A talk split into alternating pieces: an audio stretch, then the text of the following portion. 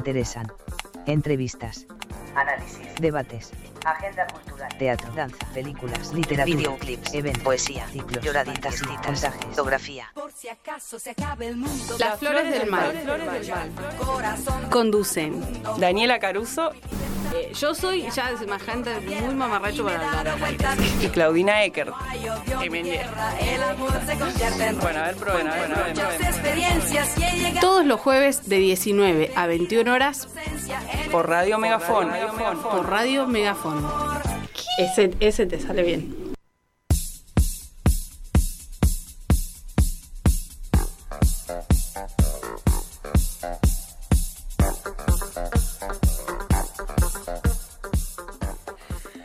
Bienvenidos a las Flores del Mal, ¿cómo les va? ¿Cómo va, Pocho, cómo va? Pil. Olis. ¿Cómo va eso? Hoy no tenemos en estudios a Claudina Eckert. Un saludo Saludo que debe para. Claudina Eckert que lo mira por TV. Sí, es cierto. Lo mira por TV, en realidad lo mira por, por teléfono, seguro. No, por TV, pues tiene compu, que es la nueva televisión. Por YouTube es la nueva televisión. O sea, YouTube es la nueva televisión. Es Sí, es cierto, TV. porque tiene publicidad. De hecho, viste que Netflix está en esa. Si vos pagás una suscripción más barata, quiere hacer esa. Te mete publi en el TV. medio. O O sea, volvemos está a la al- tele. volvés al cable, básicamente. Bah, no, no. Sí, es No, lo no. mismo. Nunca, nunca va a ser lo mismo que, que el cable de los 90. Y no sé. No, no. ¿Vos decís que no? Vuelven No. a salir los capítulos una vez por semana. Por eso. Igual eso me parece bien, porque eso que la gente se maratonee una serie un fin de semana o un lo que sea que vaya a ver, malísimo. Gente produciendo algo un montón de tiempo para que vos lo veas en... Creo que está En bueno un eh, toque. Está bueno tener para- opciones. Para, claro. evadirte de la realidad también. Está bueno tener opciones. Para en la mí que vida, sea siempre. episódico me... Capaz que es un poco de nostalgia también, pero me parece que está bien. boludo. O sea, uno, uno por semana está perfecto. Está, Está bien. bien. porque aparte tiene ese cliffhanger, ¿no? Que te deja ahí como... ¡Ay, qué va a pasar! Ah, ¿qué va a pasar? ¡Maldición! Bueno, saludamos en Operación Técnica a Jena, Peralta, un saludo para Jena. Volvemos a los estudios después de haber ido al espacio en nuestra transmisión eh, en vivo el jueves pasado. La verdad que la pasamos muy bien. Sí, Estuvo estuvo muy divertido. Estuvo muy divertido, la gente nos hizo el aguante. Eh, reiteramos el saludo a la gente del espacio, a Amalia, Tiasma, a las chiringuitas. Ayer fue cumpleaños de una de las chiringuitas, así que le mandamos un saludo Feliz a Cintia. cumpleaños. Feliz que cumpleaños. fue su cumple. Y mm, les recuerdo que si quieren, ah, no deben, deben darnos like y suscribirse al canal de YouTube de la radio que es Radio Megafón. Y a nosotros nos pueden seguir en nuestras redes sociales, arroba las flores guion Bajo. bajo del guion bajo mal. Que es el que más nos gustaba, por eso le pusimos ese.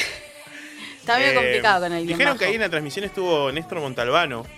Contaba Es verdad, nos vio gente famosa. Nos vio gente interesante. Nos vio de- gente de- del, importante. del mundo audiovisual. Sí. Y se fue muy contenta. Se fue, decirlo. sí, sí, se fue contento y aparte, eh, ¿cómo no lo saludé igual? No, bueno, porque no de Hay que decir que te me enteraste parece después. Un, me parece un genio. Te enteraste después. Sí, bueno, por me eso no lo saludaste. Me hubiera gustado igual. Capaz que lo está viendo ahora, mandale un saludito. Un saludo, Néstor. Maestro. De acá, de Pocho Neuquén. Maestro. Bueno, volvemos a los estudios. Más tarde vamos a estar convocando a Claudina. El día de hoy tenemos la columna de Pilmaiken, que acá la ven, de un fucsia furioso, muy a la moda. Sí, sí, muy, muy Eh, fucsia. en, Porque en este minutos. estrena Barbie. Ah. Yo ya estoy en mood Ya Barbie. está en mood Barbie. Yo pensé que Ay, yo nunca fui Explosión, Oppenheimer. Las dos cosas vamos a ir a ver el mismo día. Barbie, Y Oppenheimer. bueno, está bien. Todavía no sabemos el Jaime. orden. López Jaime. Tenemos columna de Pil, tenemos eh, columna de Pocho. ¿Qué tenemos Sí, de Pocho? Hoy ¿De qué vamos a primer, jueves primer disco. De Mars Ah, Volta vamos a ver hoy. Mirá, acá está. No, bueno, hace un, no sé cuánto, una semana encontré un video de mi hijo de cuatro años, que hay que decir que tiene 19, eh, donde una amiga le dice, ¿de quién sos hijo? Decir que sos hijo de Mars Volta.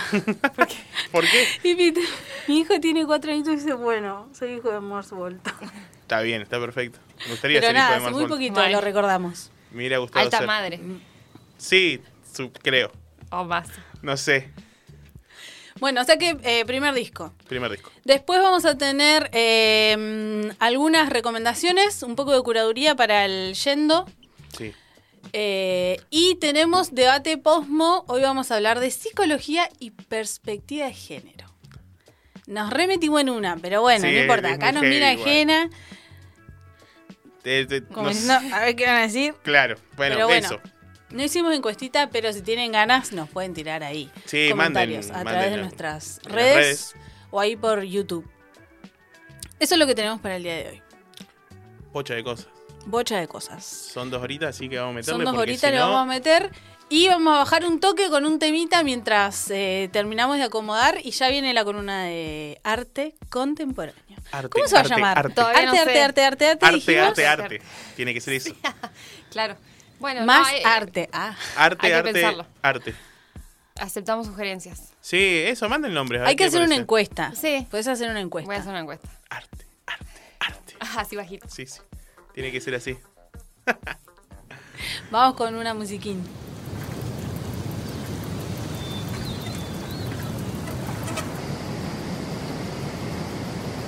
Por si acaso se acabe el mundo, todo el tiempo puede aprovechar. Corazón No te vayas, no te vayas, no te vayas. buscando mi Quédate escuchando Las Flores del Mal. por la tierra y me Por Radio Megafon, Radio Megafon. Donde no hay odio ni guerra, el amor se convierte en rey. Más allá del universo.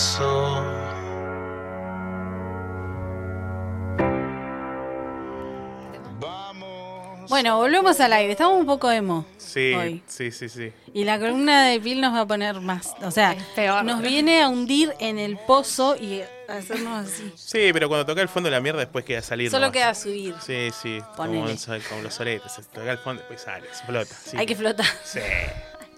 Es Ese es el mensaje Es una del día. cuestión, es cuestión de tiempo, nomás no pasa nada. Va a estar todo bien. Bueno, Y si, Bueno, no, está, y si no está todo bien, bueno. ¿Qué estará podemos todo hacer? mal. ¿Qué podemos hacer? Nada. Vamos- vámonos. Vámonos. Ay, bueno. Bueno, columna de arte contemporáneo. Ah, sí. ¿De qué vas a hablar hoy, Pil? Eh, bueno, no sé si saben que en junio fue el mes del orgullo LGTB+. 28. Y eh, bueno, se me ocurrió hablar de uno de mis artistas prefes, que es eh, Félix González Torres, que bueno, estuvo muy vinculado con la militancia gay en los 80, 90. Eh, Félix fue un artista contemporáneo que nació en Cuba y cuando era adolescente lo mandaron a él y a la hermana a España.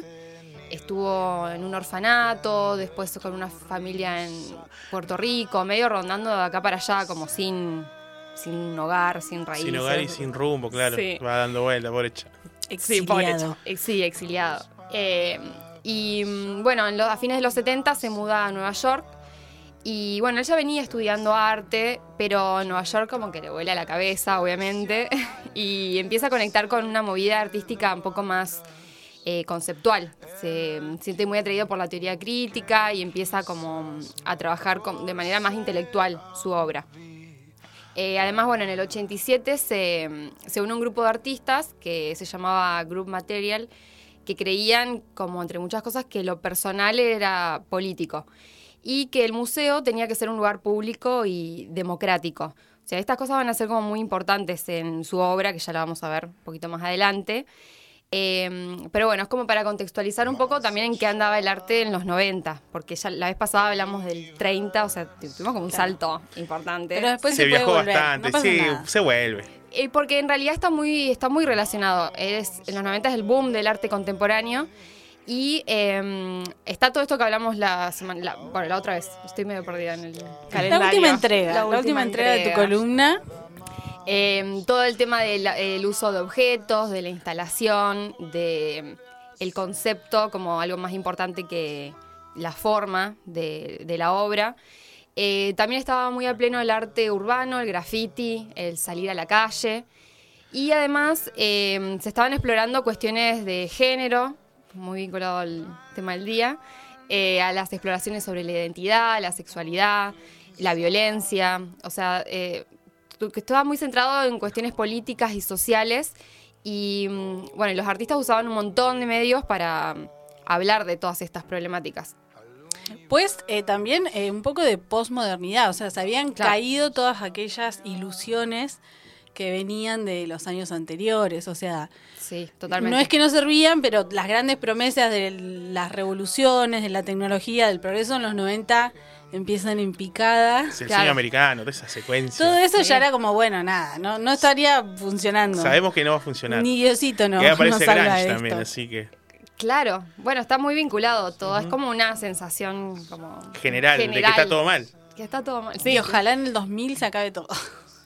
Y y va hacia eso. Después hay como una renovación, ¿viste? Pero bueno, eh, es- estaban down, como estamos, Estamos hoy. como Ah. Como down. la canción, con sí, la Claro, semana, Black todo. Hole. Eh, y bueno, Félix trabajó también mucho con todo esto. Eh, él trabajaba con instalación eh, y de manera muy minimalista, o sea, él con muy pocos recursos, porque pobres, eh, trataba de representar o de producir como sensaciones muy específicas, eh, más que nada vinculadas al amor y al duelo. Acá ya- Porque Claro, porque bueno, una de las particularidades de su obra es eso, como que él usaba objetos manufacturados muy comunes y muy económicos para hablar de estos temas como que nos tocan a todos, como es una forma de, de conectar también con la gente. Eh, medio contrario a la cuestión tan elitista que venía teniendo el arte y El tan de arte. separación y tan intelectual, esto es como más conectar como con sentimientos. Eh, y bueno, y su obra, que ahora la vamos a ver, es muy austera, pero es re, es muy potente, o sea, y es hermoso para mí como con, con cosas tan banales te puede romper en mil pedazos el corazón. Eh, porque bueno, hay un par de cuestiones de Félix que son muy importantes, que se atraviesan toda su obra. Eh, una es que era gay, la otra es que era HIV positivo y la otra es que su pareja, que era el amor de su vida, eh, murió por complicaciones del SIDA eh, seis años antes que él. Y mucha... Ay, hoy Dani no sé si la, la columna ya Eh, este día. está todo mal. Quedó solapa seis años ahí sufriendo aparte. Mal. Pasándola mal. Pero es re loco porque el- la mayor cantidad de obra que él produjo fue en esos seis años. Y era dedicada a él, era dedicada a Ross, que era su pareja. Eh, entonces, bueno, es una obra que es, es el amor, pero muy melancólico, tiene una sensación de duelo, de pérdida, de ausencia muy fuerte. Eh, y también, bueno, todo sobre lo terrible que. eh, Porque él murió muy joven, murió a los 38 años. O sea, eh, es muy heavy. Es más en los sí, 90. los 90 que- que, o sea, la llamada peste rosa en relación a todo el desconocimiento que había alrededor de eh, el VIH-Sida. Entonces, hay también como todo un contexto que tiene que ver un poco con eso, la búsqueda de la identidad, eh, los prejuicios. la muerte Sí, el social, lo que le dicen. Sí. Aparte, Eh, como ten en el- cuenta que mucha gente se mató también en esa época. Muchos artistas también tiró la pata, se mataron. O sea que era todo pero por un- cuestiones eh, distintas. No es sí, lo sí, mismo. sí, sí, pero me, ref- me refiero a que es- en esa época es muy heavy todo. Toda la época, toda la Ah, década en general es muy Todo áspera heavy. en todo. Todo no, pero los 90 fueron muy ásperos.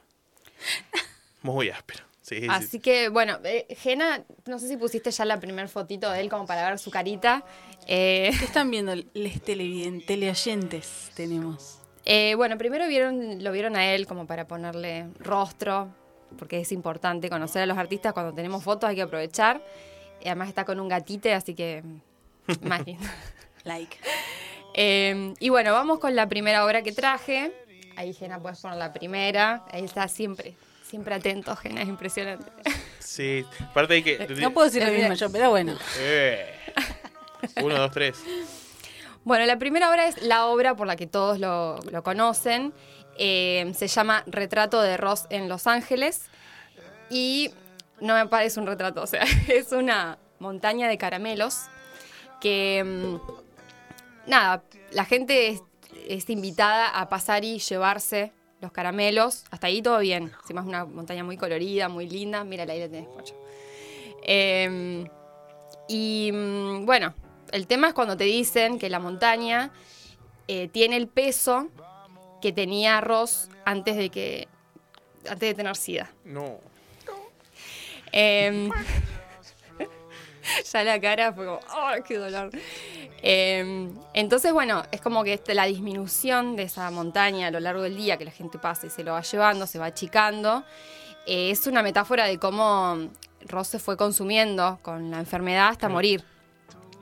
Eh, y bueno, por un lado está la cuestión de esto del deterioro físico, Eh, pero también representa un poco las dinámicas de contagio del SIDA y también como la, mm, la complicidad de la sociedad en esta crisis, ¿no? Como todos somos un poco culpables de que esta situación haya sido tan grave, ¿no? En su momento. Eh, una cosa que para mí es como muy importante en esta obra es el tema de- del color, porque son caramelos muy coloridos, eh, obviamente remite a lo dulce, a lo divertido, a lo alegre.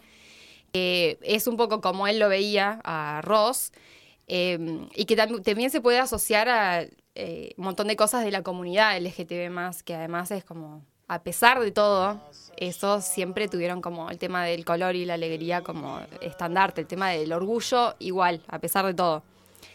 Eh, así que bueno, es como una representación de eso, de los efectos del SIDA en general, pero bueno, no nos olvidemos que se llama Retrato de Ross, o sea, esa montaña es Ross y mm, eh, es interesante porque todos los días, a pesar de que la montaña queda en nada, eh, una de las instrucciones de la obra es que al otro día se tienen que volver a poner los 80 kilos de caramelos, caramelos. que bueno, es como una forma también de darle vida eterna o hacerlo renacer. Es, es un montón igual. 80 kilos de caramelo. 80 kilos de caramelos. Bueno, ¿cómo están? Que después quedan en la nada. O sea, termina la, la exposición y capaz que queda en nada. un- Una. Estar loco. Bueno, esto lo hizo el año que murió Ross encima, o sea, todo esto muy, muy fuerte. Eh, vamos a la segunda obra, que no es más alegre que esta. Eh, se llama mm, Amantes Perfectos. Esta seguramente la han visto en, en mi Instagram porque me encanta. Eh, también es una instalación que consiste en eh, dos relojes idénticos que están colgados uno al lado del otro y que están perfectamente sincronizados. Cuando se cuelgan, están a la misma hora, funcionan igual. Ahora viene el, el golpe. El golpe. Lo que El pasa dolor. normalmente con los relojes es que, bueno, a uno de los dos en algún momento empieza a fallar, Sí, o tiene algún porque. desperfecto, se queda sí, sin pila. Del cuarzo, lo que sea, sí, sí. Claro, lo que, lo que sea, lo que termina pasando es que se van a ir desincronizando y que, nada, inevitablemente se van a, se van a separar. Claro, se van a cruzar, se van a Van a separar. dejar de marcar la misma hora, claro. Eh, y bueno, más allá de la metáfora esta de los amantes separados, que es como lo más obvio, me parece como interesante la elección de dos relojes iguales, eh, que puede representar lo que es, bueno, el amor homosexual, las parejas de- del mismo sexo. Entonces, como que de una manera muy sutil, él deja ver eh, este, este amor, que puede ser homosexual, pero que también es una representación del tiempo que comparten dos personas que se aman y que eventualmente se van a separar. Y sí.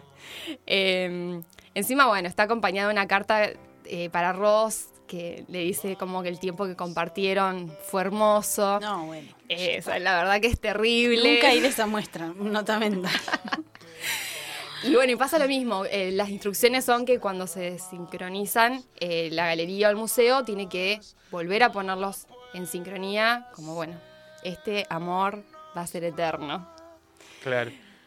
Va a empezar y va a terminar y va a empezar y va a terminar. Exacto.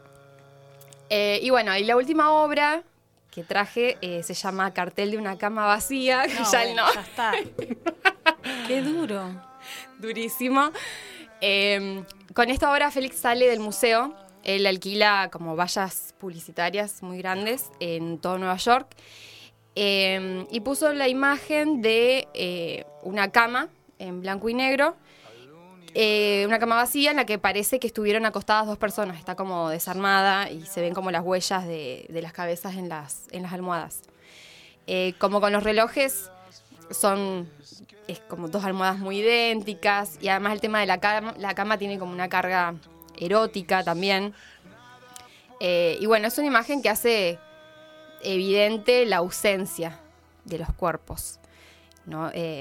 Es también muy interesante cómo se puede insertar una imagen tan íntima, porque la cama es como uno de los lugares más íntimos de, de una persona, y que él lo pone en el espacio público, en gigante, como para que, que se vea, ¿no? Es como, acá está lo que hablamos al principio, cómo lo personal se, se puede volver político. Sí, y mientras hablaba yo pensaba un poco también en esta idea que, que sobre, sobrevuela a veces o Sí, a veces. No sé si siempre o si en la actualidad es tan fuerte como puede haber sido, por ejemplo, a principios de los 90, que tiene que ver un poco con esta idea eh, de entender eh, este tipo de situaciones como si fuera un castigo. Como bueno, eh, sobre eh, en los 90 sobre todo la, la, la idea de que si eh, te habías contagiado o eras portador de VIH-Sida, eh, era vista como un castigo. La idea también asociar a la promiscuidad este, o a la Claro. liberación sexual con la posibilidad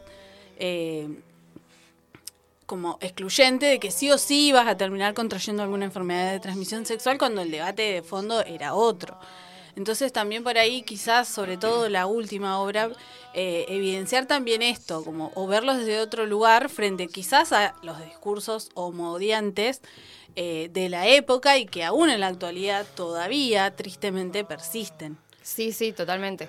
Además, había como mucha censura con el tema de la homosexualidad en esa época y estas imágenes que Sí, tienen porque un poco era como que te lo merecías. O sea, por, Claro. por algo Claro, te, era te eso, pasó era eso, como- como...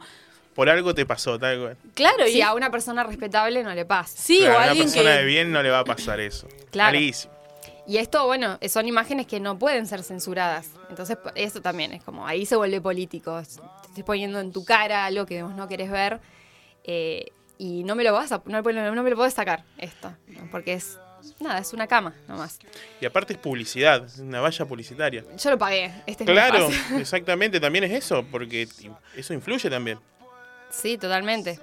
Eh, pero bueno, eh, es interesante esto, cómo él puede transformar sus recuerdos, sus cuestiones más íntimas en un mensaje más universal. eh, esto de dolor y de pérdida y de, de lo que decís vos, de resistencia.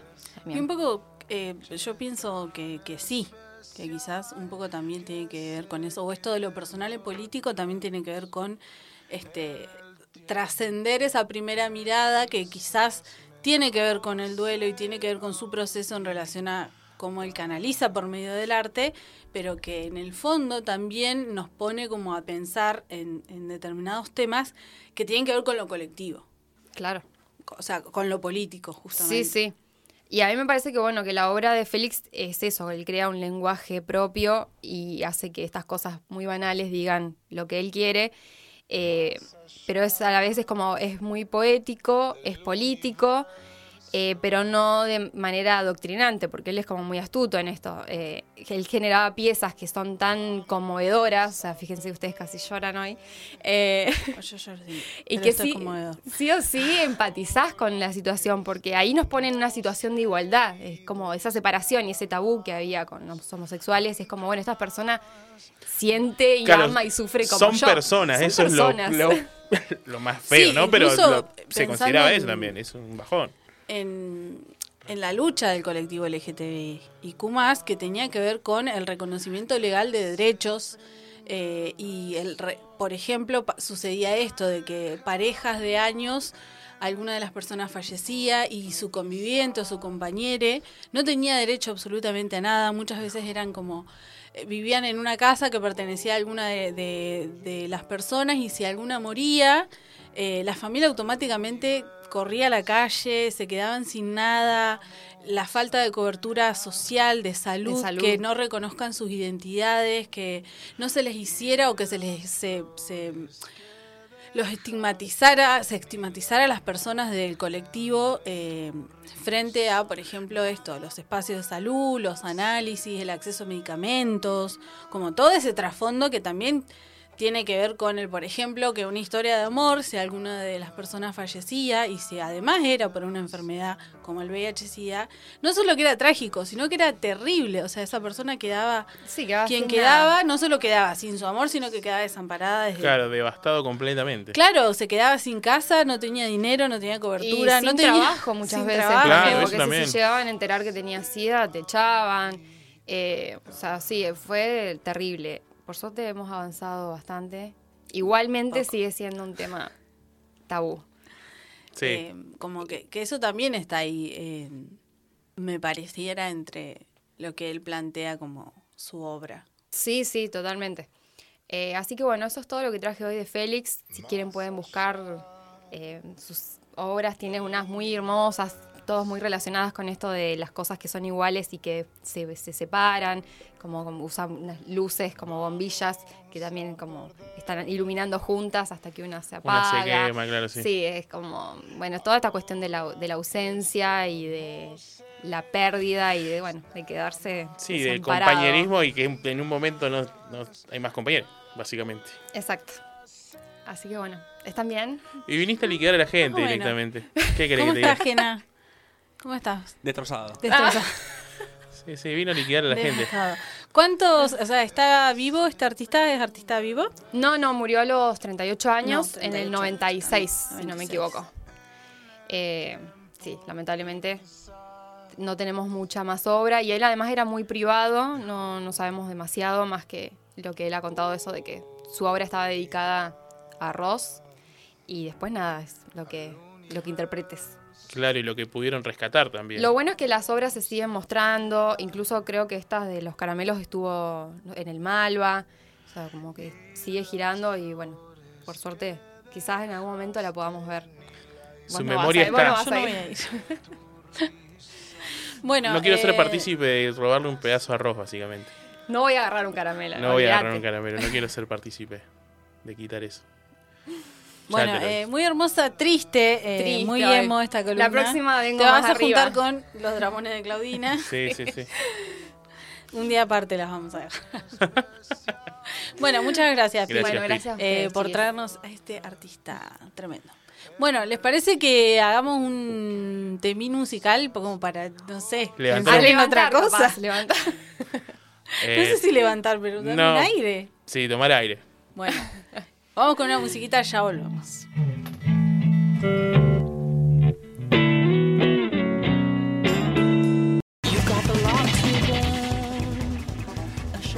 Otra vez al aire. Volvimos, volvimos. Volvimos. Aquí estamos.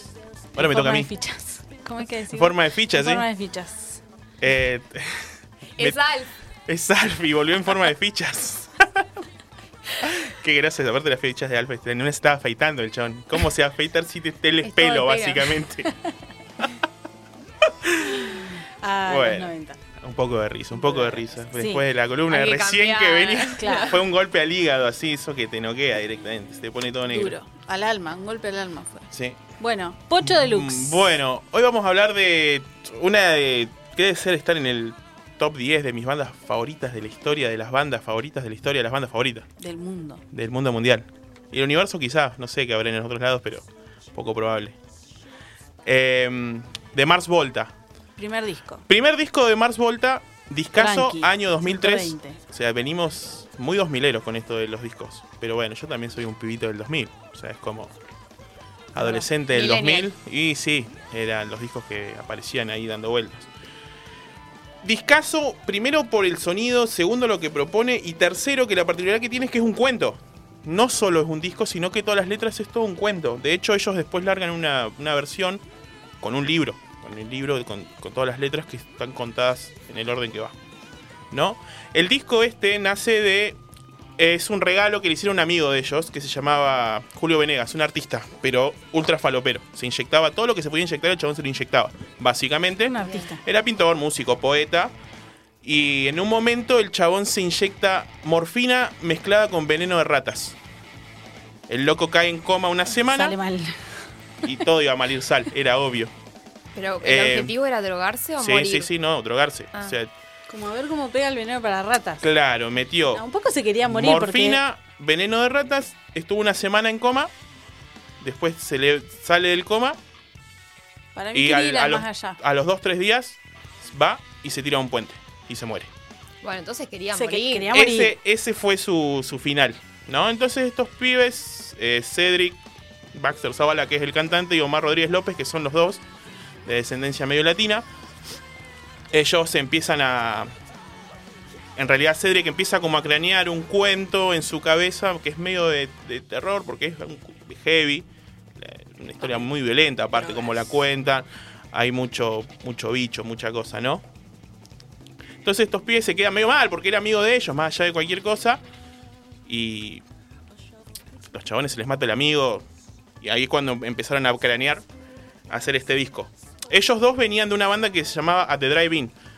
que había sido una revolución y eran como los los que venían apuntando a ser una, de las- una banda suprema. Venían, ¿Eran medio pibitos en esa eran época? en, en The Drive-In sí eran pibes. Eran mucho más punk, eran mucho más potentes, mucho más violentos. Con esto lo que empezaron a hacer fue que empezó a, a ser un poco más experimental, ¿no? Un poco más onírico, todo. Entonces, ellos se proponen, en realidad Cedric hace el cuento este, le dice a Omar, che, vamos a hacer el disco, bueno, lo hacemos. Empezaron a hacer el disco, ¿no? El disco va a empezar con una canción que es un preludio que se llama Sonnet Lumière. Si me lo, lo pones ahí, Jena. Que hay ahí como un ruidito de, de como bichos. Y ahí empieza el disco. La historia empieza así. Eh, le cambian el nombre de su amigo, se le ponen al personaje de este cuento, le ponen Serpin Taxt, ¿no? Le cambian el nombre. Serpin empieza en la misma situación, empieza inyectándose un líquido rosa y cae en coma. Básicamente es eso. Así empieza el disco, ¿no? Todo, todo este audio que está ahí dando vueltas, esa guitarrita, todo eso, es como el comienzo. Ah, eh, parece hasta una ambulancia que está llegando a buscar al chabón, ¿no? Sí, mal. ¿Viste? Es como que está llegando la ambulancia a buscar al loco. Es medio estridente y es medio fuerte, pero fíjate que también es una canción medio fúnebre, es como una intro medio fúnebre, porque si lo ponemos en piano, eso es lo mismo. Lo que estaba sonando antes es eso, pero en piano, ¿no? Que puede entrar en cualquier, en cualquier peli, puede entrar eso. En cualquier serie de esas que le está clavando una espada a alguien, eso queda bien. Volvamos ahí a la intro nomás, esa. Entonces, como les decía, básicamente esto suena a eso también, ¿no? Y empieza a contar la historia de cómo él eh, cae en coma y también te muestra mucho, te muestra, te cuenta las sensaciones que él va teniendo a lo largo de todo el coma que, que, que- transcurre, ¿no? Que es todo el disco, todo el cuento este. Eh, pensemos en la musicalidad también un poco de esta banda que es excelente. Tiene muy buenas guitarras, tiene muy, buen, muy buenas voces. Las voces, es muy estridente la voz, pero me encanta a mí. Me parece que va acorde a lo que es su música. Y este tema, particularmente que es la intro, en un momento va a empezar a, sonar eh, un bombo. ¿No? Que es un bombo casi al final. Es un tema cortito igual. Casi al final va a empezar a sonar un bombo muy irregular, ¿no? Es ultra irregular. Es como que da la sensación de que es el corazón del chabón ya tratando de pararse, ¿no? Porque estás latiendo muy raro, ¿no? Porque va con un bombo recontra irregular. Después de toda esta parte que el chabón está contando toda esta secuencia que está viviendo del por qué se inyectó, cómo es que llegó a empezar este coma. Y en algún momento, después de... Ahí va el bombo. Muy irregular, todo.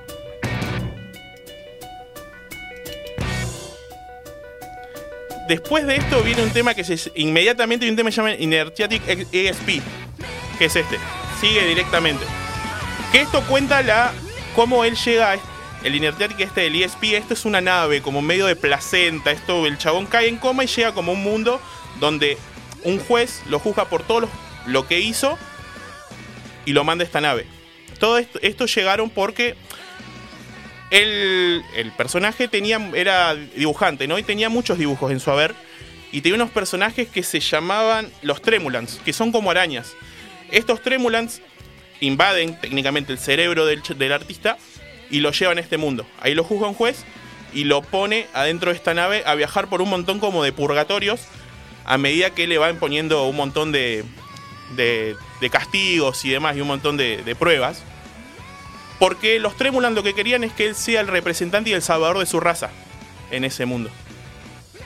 Porque hay una guerra y todo lo demás que te va contando también el disco. o sea que el Entonces, chabón viene a ser como un salvador. él viene a ser como un mesías, obviamente, sí. pero después en un momento determinado como que tiene los dos sexos, se hace hermafrodita, hay un montón de secuencias, va cambiando y te va contando en general todo eso, cómo pelea con un montón de enemigos en- durante este mundo todo, y todo, ¿no? El tema este particularmente me gusta, este fue el corte de difusión igual del disco. En el video es ellos tocando, en un momento aparece un chabón también que se murió, porque siempre hay alguien que se muere, que no es el loco este, es otro. Eh, el tema este particular me gusta cómo empieza tan violento. Porque es como eso, es violencia, pero violencia bien hecha, ¿no? Violento, potente, fuerte, gritos. Y la particularidad siempre de esta banda es que en un momento viene y baja. En un momento baja, se tranquiliza todo, empieza a ser un poco más onírico, empieza todo a ser más tranquilo y después sube y levanta, revienta, siempre lo La mismo vida misma. la vida misma. Entonces, como les decía, este chabón entra a este barco y en un momento le empiezan a poner un montón de, de pruebas, ¿no? Pruebas de lo que sea, te tiene que matar a, a alguien, sobrevivir a latigazos, lo que, lo que sea, siempre pruebas, cosas muy religiosas, viste que la religión tiene eso también. Sí, en algún momento yo creo que lo deben haber pensado. Lo que pasa es que, viste que es medio difícil hacer un cómic también. Él, ellos, él tiene la habilidad de escribir, no sé si justo tiene la habilidad para hacer un cómic. Salió bien contratar igual. gente, claro. Salió, salió bien. Bueno, y el tema que sonaba al principio, que es el que vamos a poner ahora, que se llama Drunk Shift on Lanterns, tiene una particularidad que suena muy a, Santana de los 70, el bajo.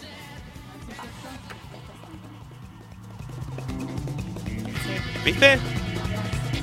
Esa interpretación que tenía Santana y bueno, que tienen ellos por esa descendencia latina, que es una interpretación medio vaga igual, porque es más o menos tomar algo un poco de, lo, latino, que ob- obviamente no...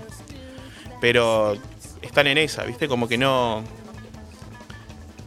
No Sí, pueden... Sí, sí, una referencia y hasta tomándolo como... Como... eh, a ver, ¿cómo decirlo? Lo toman como referente en un momento.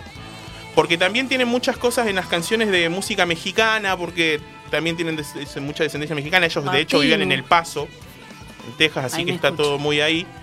Pero la verdad que las influencias se notan mucho en, en su música. Y aparte son chabones que son muy setenteros. Si vos los ves en ese momento, cuando Ay, estaba ese disco, los 70. eran setenteros, porras, jeans apretados, pata de elefante. Eran chabones que como que los sacaron de allá, estaban, estaban charlando con Led Zeppelin y los pusieron ahí. Tac. Che, muchachos, ustedes se tienen que quedar acá. tiempo. Sí. Y toda esa transformación llevada a, lo nuevo, que también tiene mucho de punk rock, tiene mucha violencia, que es lo que a mí más me gusta de esta banda. Que es violenta, pero que no te cansa. No es como escuchar una banda de black metal, te liquida. Pero. Tenés que estar en un mood particular. ¿Vos para- decís? Son estados Sí. de, de- espirituales la música. Sí, sí, sí. La verdad que a mí me, me encanta, siempre me gustaron eh, este tipo de canciones y esta banda sobre todo. Bueno, pasemos al limpio. ¿Por qué recomendás este disco hasta ahora? Hasta ahora, primero, musicalmente es un disco que está lleno de, de- Matices. de matices sonoros. Las guitarras están buenísimas, hay mucho contratiempo, mucho contrapunto, hay ritmos extraños. Y eso está buenísimo para, experimentar. Pero, pero lo que, nosotras nos miramos con Lo que tiene también es que no es como claro. esas bandas progresivas que son todos medios snob, ¿viste? Que hay como, ay, yo toco todo cruzado. o No, esto es como. Va en pos de la canción en realidad. Y lo más importante, lo que me gusta es que lo más importante es la letra, su cuento en realidad. La música acompaña al cuento. No es que hicieron música y le pusieron un cuento arriba como para ver qué onda. Esto es al revés. Te va transmitiendo las sensaciones. Acá hicieron la un cuento y musicalmente quisieron transmitir esto, ¿no? Todo lo que. Por eso las canciones, los nombres. Hay una que se llama Tírame a las arañas, en- Sí. que son estos, los Tremulants. Bueno. Bueno, vamos a cerrar más o menos como para tener el concepto del. Pero ¿para qué pasa al final? Quiero saber qué pasa el- con historia. vamos, a vamos a tratar de cerrar un poco lo que es el cuento en general, que estaría bueno igual que lo lean, o sea, que lo vean porque es interesante. Disponible en internet. Sí, hay, hay muchos videos en YouTube que lo, lo narran, con los temas te los van poniendo en subtitulado y los puedes ver, está bueno. Básicamente el cuento va terminando como que Serpin empieza a ser como el mesías este de, de- de- de su pueblo y empieza a matar a todos sus enemigos, ¿no? Y después cuando matas al enemigo principal de toda esta secuencia, se despierta del coma, ¿no? El personaje Serpin. Se despierta del coma. Cuando se despierta del coma, él siente, bueno, se despierta y ve todos sus familiares alrededor de la cama, como, como pasaría si te despertás. Y entonces aparecen los Tremulants de nuevo en su No, cabeza, bueno. tratando de que de una Vuelve, vez por todas vuelva. y se quede de- definitivamente, ¿no? Que ahí vendría el, el último tema, con este ya también nos vamos de esta columna. Pero en este tema particularmente narra todo lo que vivió, recordando nombres y todo, es como una sinopsis de todo lo que pasó, como peleando, y acá también narra el momento este en que se despierta del coma, ¿no? Y cómo los Tremulants lo empiezan a invadir la mente, en un momento él se va a un puente, se tira, y los mismos Tremulants son los que le sacan su, su mente, su, su alma, se la sacan pescando desde arriba, como con una caña de pescar y se lo llevan. Y ahí el O chabón sea, se convierte en el mesías definitivo de ese nuestro. mundo. Vuelve. Y ahí, bueno, y ahí ya sabemos todo lo que pasó, ¿no? La pescaron y nunca más apareció No y terminó con la, con la mente explotada en el asfalto, básicamente. El disco este, particularmente, está producido por Rick Rubin. Rick Rubin es un productor muy grosso, muy conocido, produjo a los mejores artistas. De hecho, Rick Rubin eh, se los recomiendan, los Red Hot Chili Peppers le recomiendan a Rick Rubin, la banda esta, porque ellos ya habían grabado. Y se van a grabar a la casa esta de Houdini, donde grabaron Blue Sugar and Sex Magic, los Red Hot, que es una casa embrujada. ¿Podemos hablar de esa casa, por favor, en una columna? Sí, sí, sí, hablamos. O sea, yo te hago ahí palo y palo En con esa- anécdotas. Por favor, hablemos de esa casa del rock. Habían, bueno, grabaron en esta casa, ¿no? Y todo lo que eso conlleva, ¿viste? Siempre está como todo embrujado. Era Houdini aparte. El Acá arte. en el chat de YouTube ponen que tiene como vibras de Jo- Jodorowsky, Moebius, sí. como que es, sí, un Sí, poco, es ¿no? eso Puede ser también. un Sí, sí, sí, es eso. Hay Hay, de todo eso. Sí. Hay un montón de todo eso, que por eso siempre digo que, y en este caso especialmente, escuchen todo el disco, de principio a fin, con la letra o pongan en YouTube, están las letras escritas, te lo van, a medida que va transcurriendo la canción, te la va No deben traduciendo. tener el disco físico, pero lo pueden googlear. Sí, yo creo que sí, hay mucha gente que lo tiene ese disco, se vendió bastante bien, creo. Por lo menos para los pibitos de mi época. Era muy flashero. Pero como te metes en la experiencia y Sí, ya viajás en esa, peli. sí, sí, te pones unos auris y ya está, y está bueno tenerlo. Este es como para El una pedaleada curiosa. Sí, No, no, para un- es una- para sentarse circuito. en realidad. Eso ¿Sí? es para sentarse y A mí escucharlo. porque me gusta escuchar música en bici. Para mí es para sentarse en un sillón y escucharlo de principio a fin con un cafecito, un tecito, una bebida que, que, que, Espirituosa. que agrade. Y un chocolatito, viste que el chocolatito en algún momento te levanta también, porque si viene medio bajón, un chocolatito levanta. Bueno, otra cosa que tiene particularmente es que esta etapa, la tapa de este disco lo hizo Storm Torgerson, que es parte de Hipnosis, que es lo que hablamos en la columna de Morrigan. Los chabones que hicieron las, las eh, tapas de Pink Floyd y todo de los 70. Él siguió laburando durante mucho tiempo, son, con mandas y demás. Eh, otra particularidad que tiene es que esta ban- el- este disco particularmente a ellos no le terminó de cerrar como terminó. Como lo terminaron haciendo. Porque Rick Rubin, al ser un productor muy de, del mainstream, achicó mucho las canciones, sacó muchas cosas y Claro. dejó lo- como lo más importante. Y, solo ellos, Pink Floyd puede hacer nueve y a minutos. ellos- Ya, esta no. y a ellos no le gustó eso. De hecho, Omar le pidió las, las- los multipistas, las grabaciones, iba a hacer su mezcla. Claramente nunca lo hizo porque nunca lo sacó. Pero bueno, nunca les gustó, básicamente, cómo terminó. Y hasta el día de hoy dicen eso, como que su primer disco no es lo que ellos querían decir en realidad. O sea, si no querían decir eso, no me imagino qué es lo que querían decir, porque es Tremendo. re explícito aparte todo lo que dice musical y líricamente. Así que bueno, básicamente el primer disco de Mars Volta es un discazo, debe ser de los mejores 50 discos de la historia, fácil, fácil. Y eso que no es el posta para ellos, Para ellos no es el me- para ellos no es el, el- mejor. el real, tendría que ser más. Pero un primer disco muy digno. Sí, la verdad que es un discazo y si pueden escuchar en general toda la obra, también escúchenla. Pero este disco particular me parece que engloba todo lo que es la música conceptual de una manera, de ejecutada eh, de una manera más, en- más entradera, te entra más, no es tan pesado para escuchar como te puede pasar con otras bandas de los 70 que son muy densas, muy oníricas, estás como 20 minutos escuchando un tecladito, tit, tit, tit, nada, nada. Esto como que avanza, avanza todo el tiempo, sumado que tiene un cuento que está buenísimo.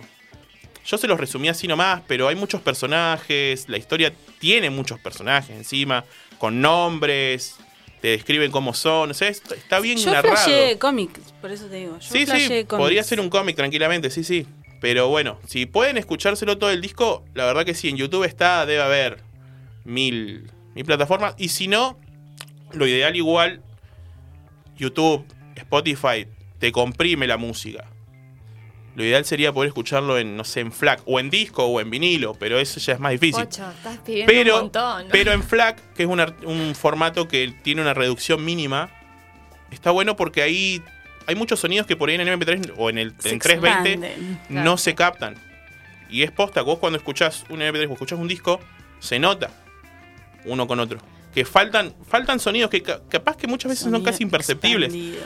pero Sí, a están veces ahí. es como est- estar así escuchando y decir, che, esto no suena y a vos te encanta. Y cuando le decís, che, escuchá este tema, pero no escuchan el ti, ni, ni, ni, pa, pa, chuf, Pocho, ah, como esos ¿sabés efectos. si este disco está en Tidal o Tidal? La verdad que no me fijé, pero debe estar. Se me ocurre que sí. Y si no, en algunas páginas debe estar para, para descargarlo en FLAC. Son más o menos 700, 800 mega que pesa un disco en FLAC. Que es lo que pesa un disco en data. Así que escúchelo en FLAC, no lo escuchen en MP3 ni Y en... lo escuchan todo. Y lo escuchan todo. Siempre escúchenlo todo. Y con los auriculares. No, no. lo escuchaban en Claro. MP3. Eh, MP3 en, en 96. Así, bien, bien ahí. Así, fini- Acá. Mínimo, sí, sí, acá, sí, sí, pero aparte así, sin sonido, sin nada. Es como, bueno, viste que esto también, cuando te pones los auriculares derecha e izquierda y los invertís, es un Es quilombo. flash, sí. No, no, no, verdad. flashás, te cambia No. la perspectiva. O es como esa, no sé si vieron esa bici que, que le invierten el manubrio, que vos mirá, girás para la derecha y, la bici va para la izquierda. lado. No. Es muy flashera esa bici. Después voy, colapsado. después voy a buscar así, voy a hacer una Error, columna con eso. error. Con cositas que son muy flasheras para la mente. Como este disco, este disco también es flashero para la mente. Bueno. Pocho Deluxe, Deluxe, eh, su columna del día de hoy. Para quienes nos están escuchando, Claudina no me ha mandado ni un mensaje. Claudina, Puso acá en reportate. YouTube. No, pero Qué a mí buen no. primer bloque, gente. Ah, o sea, bueno, está pero- una, ya está de A mí, espectadora Clau. hoy. Qué buen primer bloque, gente aparte. Gente, gente. Bueno, y a quienes eh, nos están escuchando, denle likes a el canal de YouTube de la radio. Ahí está nuestro vivo también. Avísenos que, que están ahí del otro lado. Sí. Dennos un feedback. Y miren el atrás mi de Morri, que esa está buenísima. Miren la Transmedia Sí, Morri bueno. que ya está disponible en Spotify también, En si quieren. Spotify. Spotify. YouTube Premium. YouTube Spotify. Premium. Yo pago premium igual, debo confesar. Sí, yo no. ya no me banco las publicidades. No, bueno, yo no. Pues No, pobre. no, El estás puede, ahí. puede. Estás ahí. Ah, boludo. Que de 300 pesos. Craqueado. Menos. Bueno, craquealo. Yo no me opongo a eso. En realidad, antes era mucho más de craquear cosas. Craquear. Ahora, como que ya me convertí en adulto y pago. Claro. eh, valoro por el trabajo de la de- gente. Sí, antes. Lo que pasa es que el- podemos hablar de piratería en algún momento si quieren, que es la piratería. y Podría ser no. un debate posmo de Sí, la sí, segunda, segundo la- cuatrimestre. La se- el segunda de venida. La segunda avenida. Bueno, vamos a un musiquín porque todavía nos queda yendo no llegando y nuestro debate posmo del día de hoy que vamos a hablar de psicología y perspectiva género. Género. De género. ¿Les parece? Perspectiva.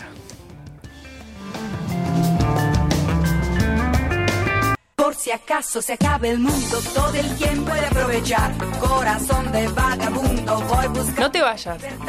Quédate escuchando Radio Megafón. Radio Megafón. Donde no hay odio ni guerra, el amor se convierte en rey. Posmodernidad. Movimiento cultural occidental que surgió en la década de 1980. Los jóvenes posmodernos reniegan de los partidos políticos, crítica a la tradición y la racionalidad propias de la modernidad occidental.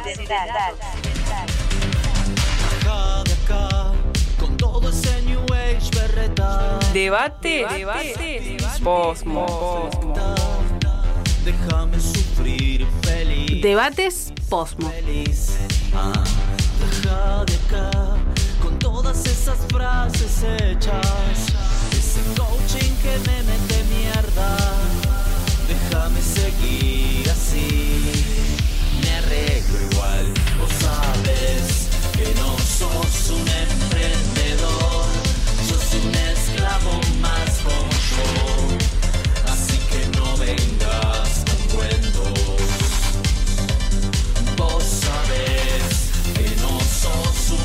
un empresario más, tan solo sos una puerta más.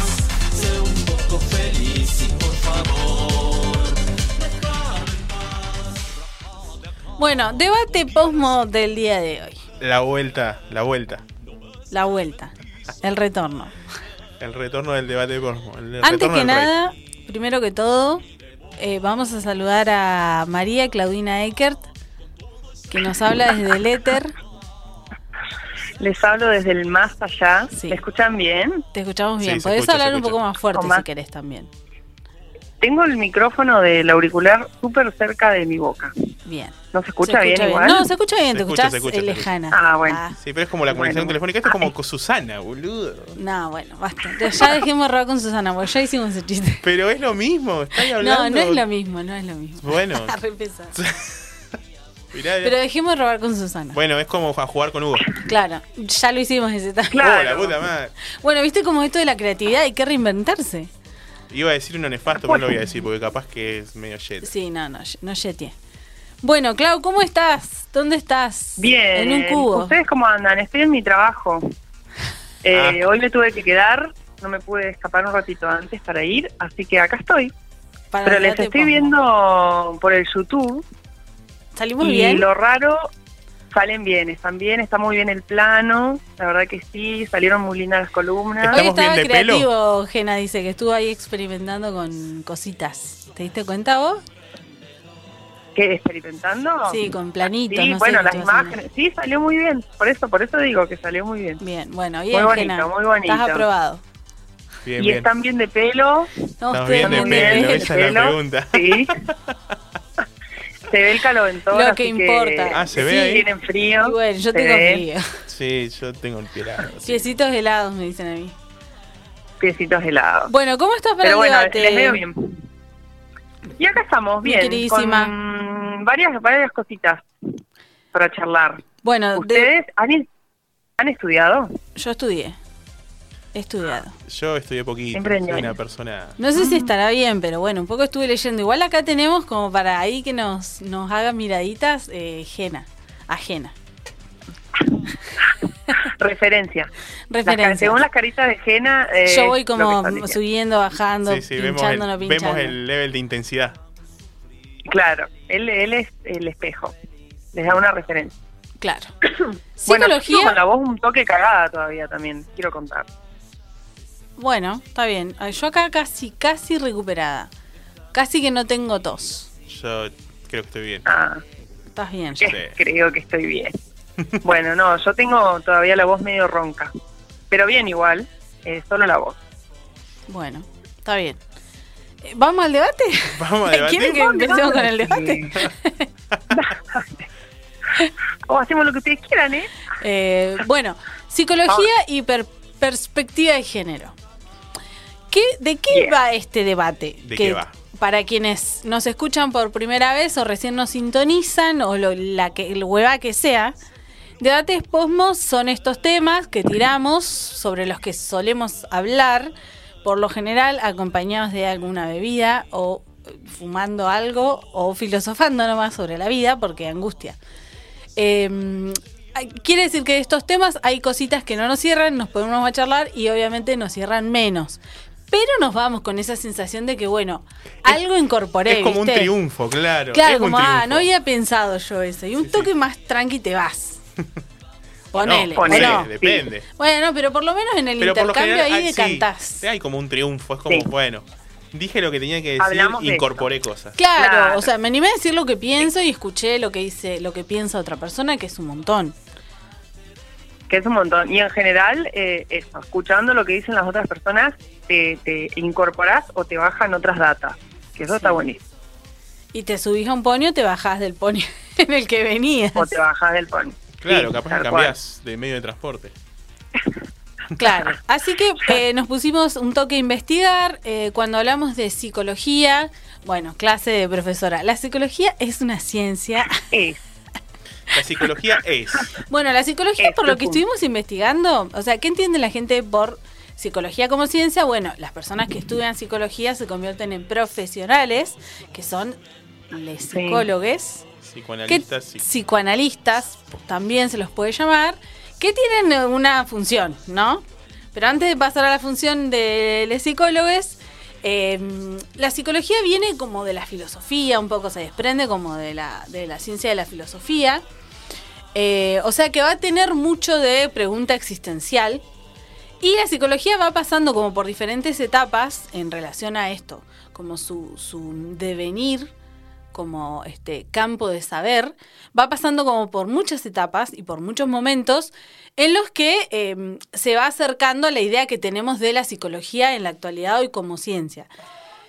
Básicamente hay que aclarar que este, este devenir va a estar protagonizado sobre todo por eh, figuras masculinas, no porque, no porque no existan otras figuras, pero como muchas de las ciencias eh, que se desarrollan durante el siglo XVIII y XIX como con más fuerza, eh, bueno, había guachos, ¿qué va a ser?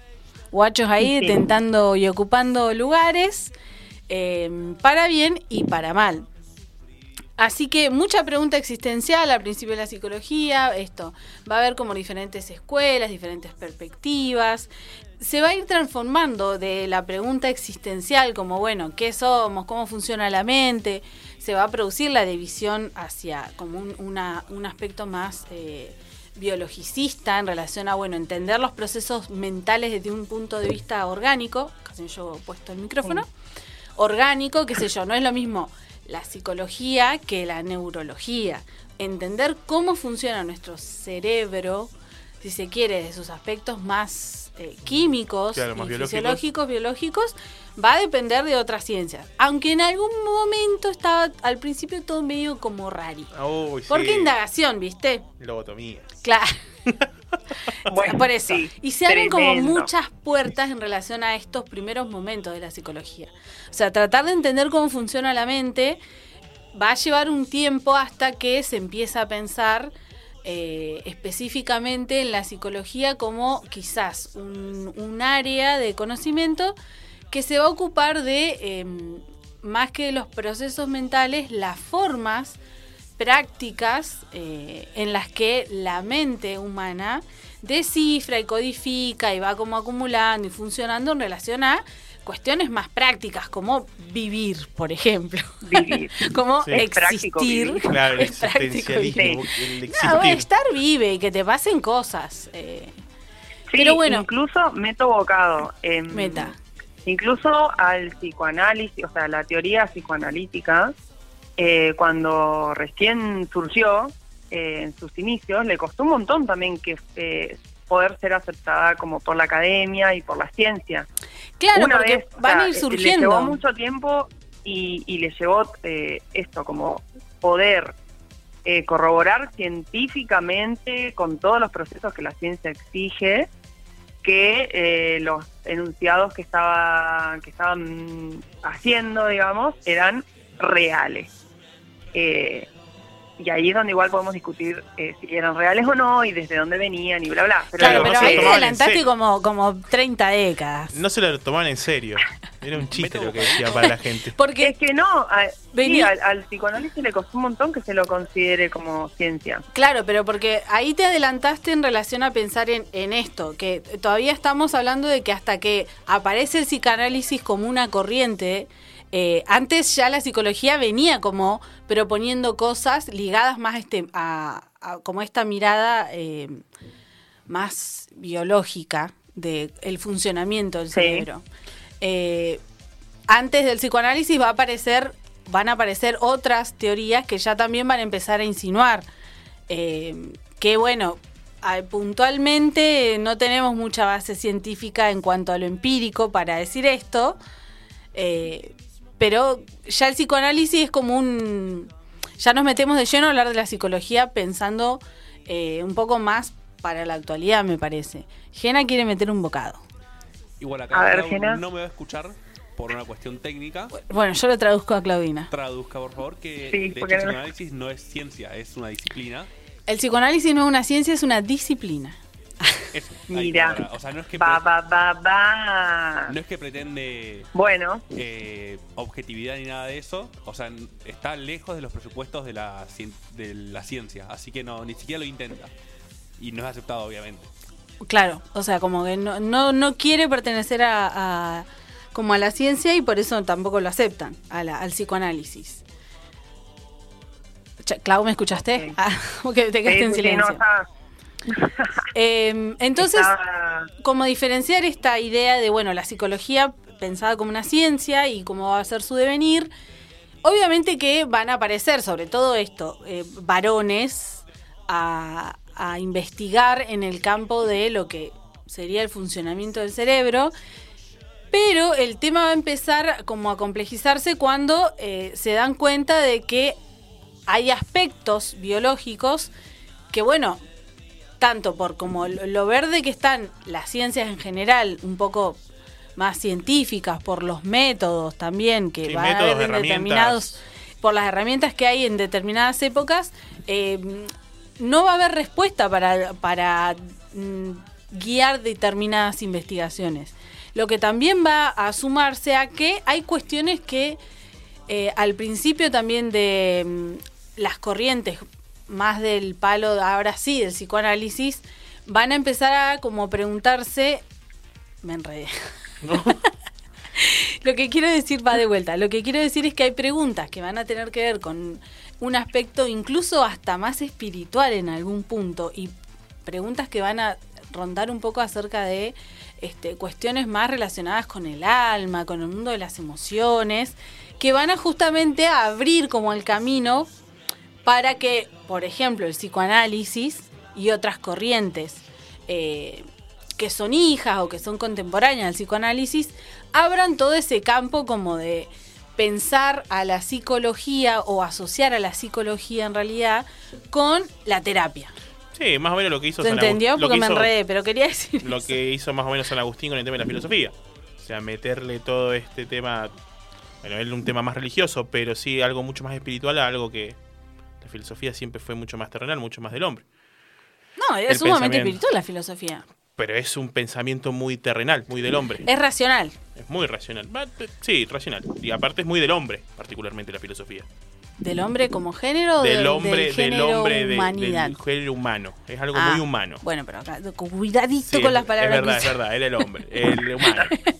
De los O sea, varones. explícate bien. Sí, sí, sí, sí, sí. Yo tengo, Eh, lo que pasa es que tengo los libros de filosofía ahí dando Porque cuando, por ejemplo, aparezca este señor eh, Freud eh, a, a hacer como su propuesta en relación a sus estudios, eh, Freud no va a estar, o sea, va a ser de, de aquellos eh, como exponentes que van a tener como una fuerte carga biológica, naturalista, bien de, de como de las ciencias naturales en relación a esto, lo empírico y el método, y ahora vamos a hablar de lo dudoso de eh, su método, pero eh, él va a tener como esa beta muy fuerte de justamente como decir, che, esto está estudiado, acá hay como, eh, no son paper, pero son como, estos son mis estudios en relación a este tema. Estudié patrones y Em, demás. Sí, sí, sí. Pero también va a tener todo un costadito eh, sin mucho fundamento empírico, que va a ser el que abre la puerta para empezar a pensar a la psicología como de- o desde un lugar más práctico y pensar en esta idea de, bueno, eh, ir a terapia o psicoanalizarse o ir al psicólogo o ir a las... Sí, ir al psicólogo.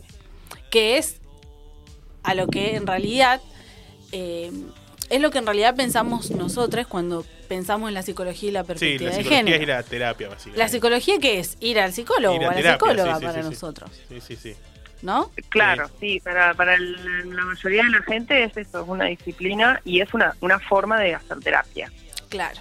Eh, pero yo lo, lo que no tengo como en mi línea histórica, en mi materia gris de mi cerebro, es eh, la psicología antes de Freud.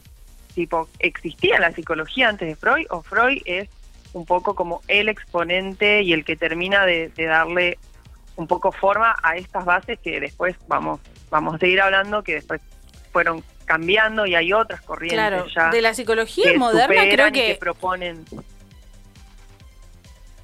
creo que sí, que había psicología, o sea, de hecho la psicología existe antes de Freud. Eso es lo que como estábamos, estaba tratando de ilustrar, pero veo que, que no me salió. Claro, No, no, por a él no eso le dicen que es como el psicoanálisis. no Sí, sí, sí. eso. La psicología como ciencia va a estudiar eh, o se va a empezar a preguntar por el funcionamiento del cerebro. Y ahí se va a como codear con otras ciencias un poco más duras, que son algunas de las ciencias naturales, pero que están en pleno desarrollo también. O sea, Claro, la psicología va a tener un proceso desde- hasta que se separa, pero existe como ciencia antes de Freud. Freud lo Ah, que ok. propone es otra mirada, parándose de la psicología, él empieza a pensar en otros temas. Lo mismo va a pasar Claro, con Lacan cuando... El subconsciente. Claro, lo mismo va a pasar con Lacan, cuando, con Lacan cuando él propone como su mirada del psicoanálisis. Pero sí había psicología antes de estos dos exponentes puntualmente, que lo que tienen de, y lo que comparten es que ellos plantean esta idea de la terapia. Sí. Ok. Yo no tenía esa data. Yo tenía como eso. No, no, no. pe- Pensé que Freud había sido el que le, da- le terminaba de dar forma, pero que antes, más que nada, no, o sea, incluso ni siquiera se llamaba, se hablaba de psicoanálisis, así como psicoanálisis, sino que dentro de las ciencias exactas, de la medicina y de la biología, bueno, se hacían pruebas y cosas tipo esto, de, sacarle un pedazo de cerebro a la gente y demás. Pero buenísimo, gracias. No tenía esa data. no lo sabía. Claro, no, pero igual un poco lo, lo dijiste, o sea, como... mm, que- Porque sí, sí, o sea, capaz que no lo habías como pasado en limpia. Pero sí la Bien, tenías. Bueno, Sí la tenías, igualmente... em, Sí, es con, este ellos que se inaugura Freud, definitivamente esta idea de el psicoanálisis como una eso, una corriente adentro de la psicología. Va a haber otras corrientes también, que bueno, no llegan Sí. a ser tan popu, pero hay otras corrientes eh, adentro de incluso de la misma corriente de Freud, de la de la corriente de psicoanálisis que es Lacan, hay corrientes también. Hay, o sea, tienen como discípulos que algunos siguen la línea, otros los van a contradecir, pero ellos sí instalan esta idea de ir a terapia eh, Sí. en relación a que la psicología se pone en un lugar en el que de alguna forma plantea, de hecho eso lo hace Freud puntualmente, plantea que tiene que servir para algo esta indagación sobre cómo funciona la mente de las personas y que, Sí. o sea, como, ¿para qué hacemos todo esto más allá de una cuestión práctica? Y la psicología se plantea como una posibilidad de mejorar o de ofrecer soluciones prácticas, científicas igual, a problemas de la vida cotidiana, como por ejemplo la frigidez, que es eh, eh, como el punto de partida de los estudios de Freud. ¿Sí? La frigidez de las mujeres, La histeria. la histeria es lo que abre de alguna forma todo el campo de o sobre lo que se va a volcar gran parte de los estudios de Freud. Y va a decir, bueno, las Exacto, mujeres no sienten placer sexual porque, y en vez de darle una explicación biológica, física, él va a dar una explicación que tiene que ver con el plano de la mente y de las emociones. Claro, que igual es biologicista su explicación. Obvio, porque, eh, hablando de, em, de perspectiva de género, eh, trabajan siempre sobre el binomio hombre-mujer, masculino-femenino. y las funciones socialmente y, Y- culturalmente otorgadas. Y, y eso está bueno como eh, decirlo así, como lo, aca- lo acabas de decir con estas palabras, que como disciplina el, el psicoanálisis y, y estos inicios del psicoanálisis, igual decimos como, como inicio este planteo de Freud, pero en la mayoría de las academias se sigue enseñando de esta forma.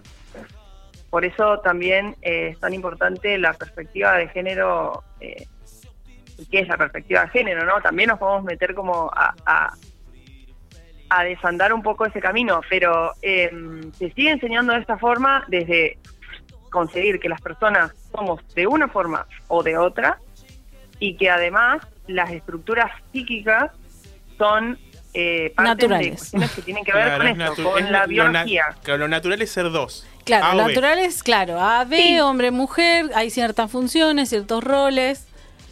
y que se eso se relacionan simplemente al cuerpo con el que naces y no consideran eh, un montón de otras eh, cuestiones como eh, las cuestiones culturales, socioeconómicas, socioambientales, etcétera, etcétera, etcétera, porque son eh, miles.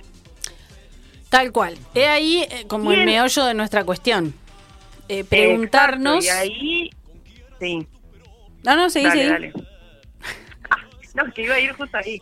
Como que de ahí viene eh, también un poco la propuesta de hablar eh, de esto hoy. Eh, Claro, como el, en- el planteo en relación a la perspectiva de géneros, que en realidad estaría bueno decirlo como en plural, eh, tiene que ver justamente con eso. En primer lugar, salir de ese binomio y en segundo lugar, entender, en segundo, segundo, tercero, cuarto y quinto lugar, en entender que, mm, que las personas somos más que un cuerpo. eh, Que unos genitales, muchísimo de más que hecho. un cuerpo. Exacto. Básicamente.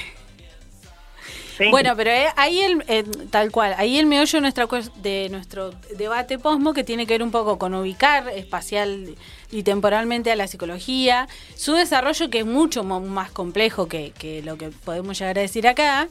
Eh, de hecho es una ciencia y se puede estudiar, así que no vamos a responder nada extraordinario, pero sí pensar esto y también pensar si es posible. Eso por un lado, o sea, la, la psicología y estas como mm, eh, corrientes, específicamente la freudiana y la, eh, la psicoanalítica, este, son varoncitos. Eh, varoncitos bien de época, eh, varón-mujer, funciones, hay toda una Claro. estructura, hay toda un- una serie de mandatos sobre los que se desarrolla una propuesta eh, epistemológica o se desarrolla un compendio de saberes que estudian a la mente humana y que está puesto al servicio de ayudar a la gente, pero desde esta como coordenada espacio-temporal. Sí, hay que, claro, el contexto básicamente. Contexto como de, bueno, de acá vienen. Freud decía esto, bueno, las mujeres no sienten placer porque hay una serie de mecanismos, ¿sí? mentales y emocionales que están funcionando alrededor de traumas y esos traumas básicamente tienen eh, como eh, su raíz, en el caso de la perspectiva de género, en el complejo de Edipo y el complejo de Electra, que no es tan conocido como el de Edipo, pero existe también. Y otra serie de complejos, porque Freud va, va como a tener muchas metáforas. Va a tener muchos complejos. No, va a tener muchas metáforas y muchos complejos, porque eh, me parece que él tenía un par de complejos. Tenía un par de problemas. tenía un par de problemitas. y la búsqueda en realidad sí eh. nace también por el problema de que tiene uno. O sea, la búsqueda generalmente cuando uno busca respuestas es porque uno siente esa curiosidad también. Y entenderse. Obviamente, no en este caso, además de que son varones, son hombres, como la mayoría de nuestra historia ha sido narrada por hombres, y eh, han tenido ellos la posibilidad de eh, tomar la mayoría de las decisiones, eh, la, la, digamos, el- el- esto que mencionabas vos, Dani, recién, tiene que ver justamente con que son eh, hombres que están parados desde la heteronorma, como ha sido siempre. Y en lugares de poder, Eh, pero además, también, porque la eh, medicina va a ser un es- lugar de poder. Sí. Exacto, y, y eso, y desde la heteronorma y desde concebir siempre que la mujer, en este caso estamos hablando desde el binomio que ellos plantean, ¿no? Mujer-hombre, que la mujer está siempre subordinada en todos los sentidos a, eh, a los hombres, a, a los varones. Sí, y en el, en el mejor de los casos, si no está subordinada a los hombres, está subordinada a sus condicionantes naturales, que es, bueno, tener vagina, parir hijos, eh, sus funciones sexuales, entre comillas, entonces en el mejor de, los casos, si no estabas bajo de la pata de un hombre, era tu propia naturaleza la que te eh, sometía, ¿sí? La menstruación, el tener hijos, o sea, nunca una cuestión autónoma en relación a este primer binomio. Ni qué decir, vamos ahora a profundizar, de cualquier otra posibilidad identitaria o de autopercepción o de experiencia. No, eso ya era, estamos que Perversiones. como enfermedades. Perversiones, son las Perversiones perversiones, de la mente, sí. Pero ya antes. Eh, ya antes hay los, Tijera, ba- con los- tijera eso no va. los, los baños públicos, esos eh, griegos, romanos. Bueno, Pocho, pero, pero haceme es- comentarios pertinentes, por favor. Estamos bueno, tratando de tener un no- hilo acá pero de eso- debate pero, ver, y me salís con el lo- baño de los romanos. A ver, lo que yo me refiero es que esta, esta percepción de que está mal, no sé en qué momento se, se deformó de esa manera, porque antes ya lo hacían No, y ex- estaba bien. existen, existen coordenadas históricas que tienen que ver con... A eso eh, me refiero. Tienen que ver con el devenir de la sociedad y las estructuras. Por eso. ¿En Eh, qué momento se deformó eso de que pasó a estar mal cuando antes estaba bien? Con las cruzadas cristianas, Es- si te lo tengo que de- describir Sí, sí. fácilmente. Cruzadas cristianas, de ahí Imperio Romano arranca como un gran, gran proceso en el que podemos como encontrar el origen de, de muchas de las este, cosas que antes no pasaban o en algunos lugares no pasaban y de pronto suceden. Sobre todo en relación a esto, No. pensar estructuras de dominación y colonización. Sí, dominar a las personas a través del miedo, la culpa y, y más. Claro, cruzadas. Eh, Las cruzadas. Los cruzados. Cruzadas. Bueno, pero volvamos, no nos vayamos Sí. del debate. Esto como para hacer un, un planteo de, bueno, ¿de dónde viene la psicología? Y no es lo mismo pensar en eh, ir a terapia que hablar de la psicología como ciencia. No es lo mismo. Exacto. Vienen de corrientes No. distintas. ¿Qué va a pasar? Que la psicología va a tener, va a abrir una puerta en algún momento a la eh, psicología social, con un negrita.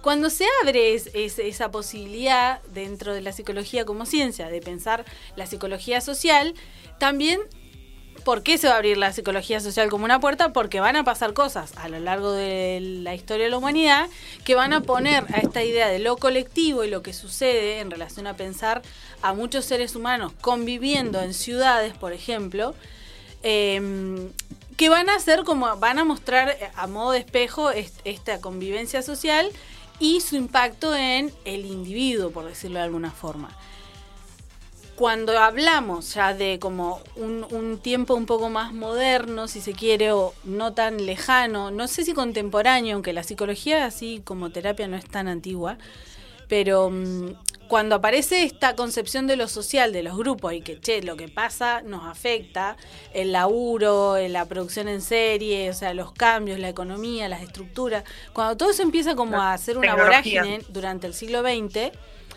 eh, es donde la psicología, como la pensamos hoy, esto de ir a terapia, empieza a tener o a ocupar un lugar como más importante en relación a, eh, a que, no sé si es necesaria, pero che, a, los seres humanos les pasan cosas que no son solamente... Sí, se empieza de algún modo como a masivizar entre comillas, ¿no? Como a hacer una, hacer como parte de la vida y de lo que las personas hablan y sienten que necesitan. Eh, o sea, una mayor cantidad de gente empieza a considerar la terapia del psicoanálisis como necesaria en su vida para mejorar su calidad de vida también. Sí. Sí, sí, sí. Porque un poco eso es lo que propone el, el psicoanálisis, como bueno, hay algo de que tiene que ver con el este eh, hablar y el expresar lo que nos sucede o tratar de buscarle un sentido a lo que nos sucede a través de la expresión eh, que nos puede hacer bien. Esa es la propuesta de la terapia en algún punto. El tema es que esa lectura va, ya sabemos que viene de un lugar que es bastante como cuestionable por una cuestión de tiempo y espacio. Tampoco es que hay que prenderlos a todo fuego, o sí, pero No, claramente. vamos a darnos cuenta que a medida también que avanza la sociedad se empiezan a, a producir cosas a nivel colectivo y social que son mucho más este, complejas, ¿sí? Eh, y que siempre estuvieron, pero que de alguna forma van a reclamar, este, como ponerse sobre el tapete en relación a el tejido social. Y Sí, ahí un es poco donde... como pasa con no iba a decir que es un poco como pasa con todas las cosas eh, y, y siempre existe como el, el- la resistencia por parte de, de, de las de las eh, corrientes más conservadoras o más Sí, las ortodoxas más altas siempre va a haber resistencia Sí, por supuesto. a los cambios Y también la, la cuestión de complejizarse va a tener que ver con que efectivamente cada vez hay más gente en el mundo. Entonces, también es un poco lógico También, que el sí. conflicto siempre sea como hacia el horizonte en la medida en que nos multiplicamos como sociedad y nos volvemos como más Sí. complejos, que de alguna forma haya cosas que en algún momento son como, bueno, listo, esto no puede funcionar más así. Este, Claro, se vuelve inviable ya en un momento. eh, pero para no seguir yéndonos tan lejos, ¿por qué hablamos o pensamos a la psicología y la perspectiva de género? Porque básicamente uno dice, bueno, hay que ir a terapia, hace bien ir a terapia, vamos a terapia. ¿Qué pasa cuando vamos a terapia? ¿Ya está? ¿Problema resuelto? No, para nada.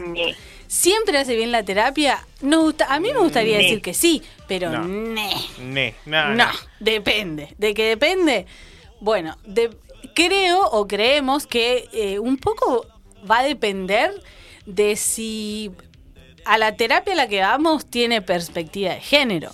O también podríamos Exacto. perspectivas eh, con, en plural en relación a eh, incluir variables que realmente den cuenta de la complejidad de la actualidad ¿sí? En relación a ciencias que se han construido, ¿sí? Desde lugares de poder bien claros, como en este caso podría ser eh, la relación entre o la desigualdad entre hombres y mujeres, las desigualdades económicas, las desigualdades raciales. Si hablamos de ciencias que se construyen y logran consolidarse en contextos en los que son sumamente desiguales las relaciones de poder y esas ciencias no pasan por los procesos necesarios de actualización que tiene que ver con entender y atender a la complejidad de lo contemporáneo, eh, estamos en problemas. ¿Qué problema? Claro. ¿Y qué problemas? Sí, y aparte a, aparte a las ciencias y a las disciplinas las hacemos las personas. Por supuesto. También. Exactamente. Eh, porque por ahí, eh, qué sé yo, como tra- por ahí tratando de, de llevarlo como al plano más cercano, más, más, más personal, cuando una persona eh, busca, quiere, siente que necesita ayuda en algún sentido y, y está buscando alguna terapia, eh, en general lo más, lo más, o sea, creo yo igual, eh, lo más eh, probable es que vaya a una terapia de psicoanálisis. Sí, Y psicólogo, de psicólogo. Sí, es como la entrada, ¿viste? Es como... Y no para todas las personas porque también hay, aunque no parezca todavía, prejuicio en relación a esta actividad de Absolutamente, sí. analizar, entre comillas, eh, nuestras emociones, nuestras acciones, este, hablar sobre lo que nos pasa o no nos pasa con otra persona. incluso- a nosotros nos parece como, che, sería la primera opción, pero hay muchísima gente que no lo cree. Sí, incluso hay gente que cree que ir al psicólogo o psicólogo es porque de loco, o sea, porque estás loco o loca. Como que sienten que Claro, es porque estás llegando justamente a un punto, por- o sea, por- no- Justamente pensar a la psicología desde ese lugar tiene que ver con este origen un poco más eh, relacionado a la medicina y a las ciencias naturales, donde eh, el abordaje de los procesos mentales tenían que ver justamente con eh, lo que no funcionaba bien, ¿sí? Alucinaciones, esquizofrenia, e incluso es, ahí hay todo como una, un- una lectura que se puede hacer sobre las ciencias en, en sus inicios y esta idea de que si vas al psicólogo está lo, estás loco o loca, entre comillas, tiene que ver con ver a la psicología desde ese lugar. En que en algún momento de la historia la psicología se ocupó de eso, no bien Sí, ni mal, o, o mal más que bien, pero bueno, en pos del progreso todo se vale.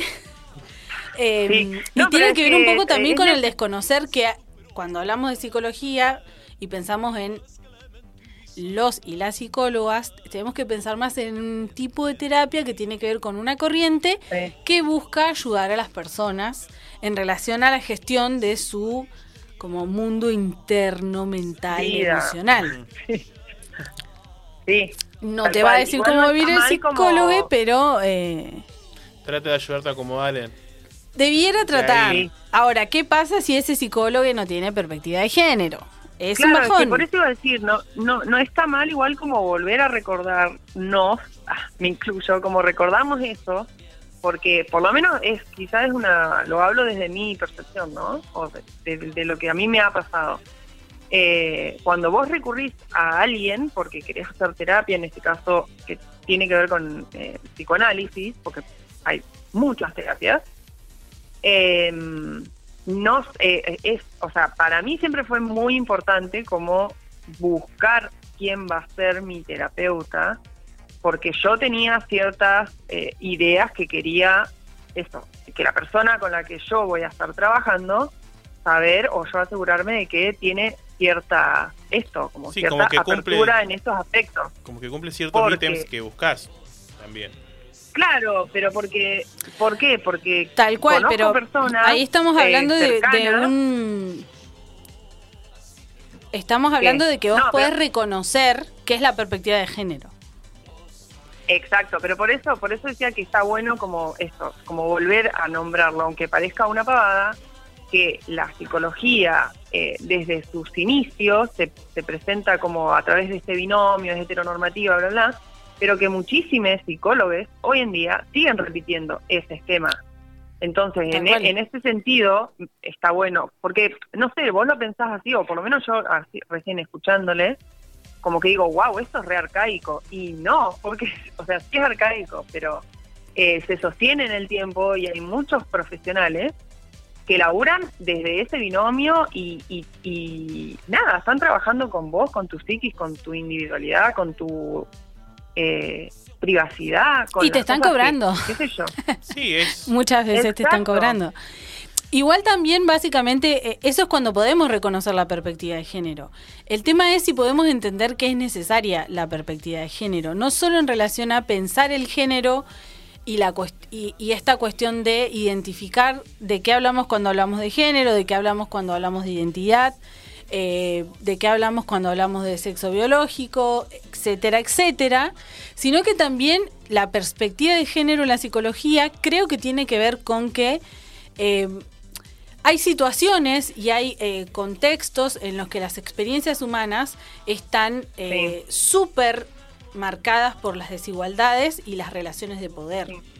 Entonces, para mí, que la psicología tenga perspectiva de género y que podamos reconocer si una persona que es psicólogo o psicóloga tiene perspectiva de género, no para juzgarla, sino para como, che, esto es importante. Elegirla o no. Claro, elegirlo o no, y que bueno, más allá de eso, las formaciones en psicología, yo ya creo que deben tener, no sé en profundidad, ahora le vamos a preguntar a Jena, pero que se puedan reconocer las, las desigualdades de poder y todo tipo de desigualdades. Eso es lo que hace a la perspectiva de género, no solamente la cuestión identitaria en relación a eh, una mirada eh, sobre eh, la identidad de las personas, Claro. sino el resto de las identidades, porque la identidad de género es mucho más compleja que solo eh, la autopercepción y que el, el sexo biológico, etcétera, etcétera. La identidad nos las van a dar nuestras coyunturas y sociales, políticas, culturales y étnicas.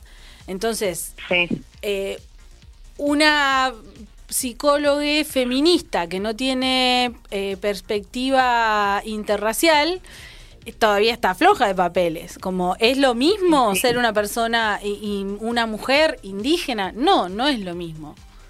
Entonces la perspectiva de Claro. género tiene que abrir todas esas posibilidades de repensarnos también.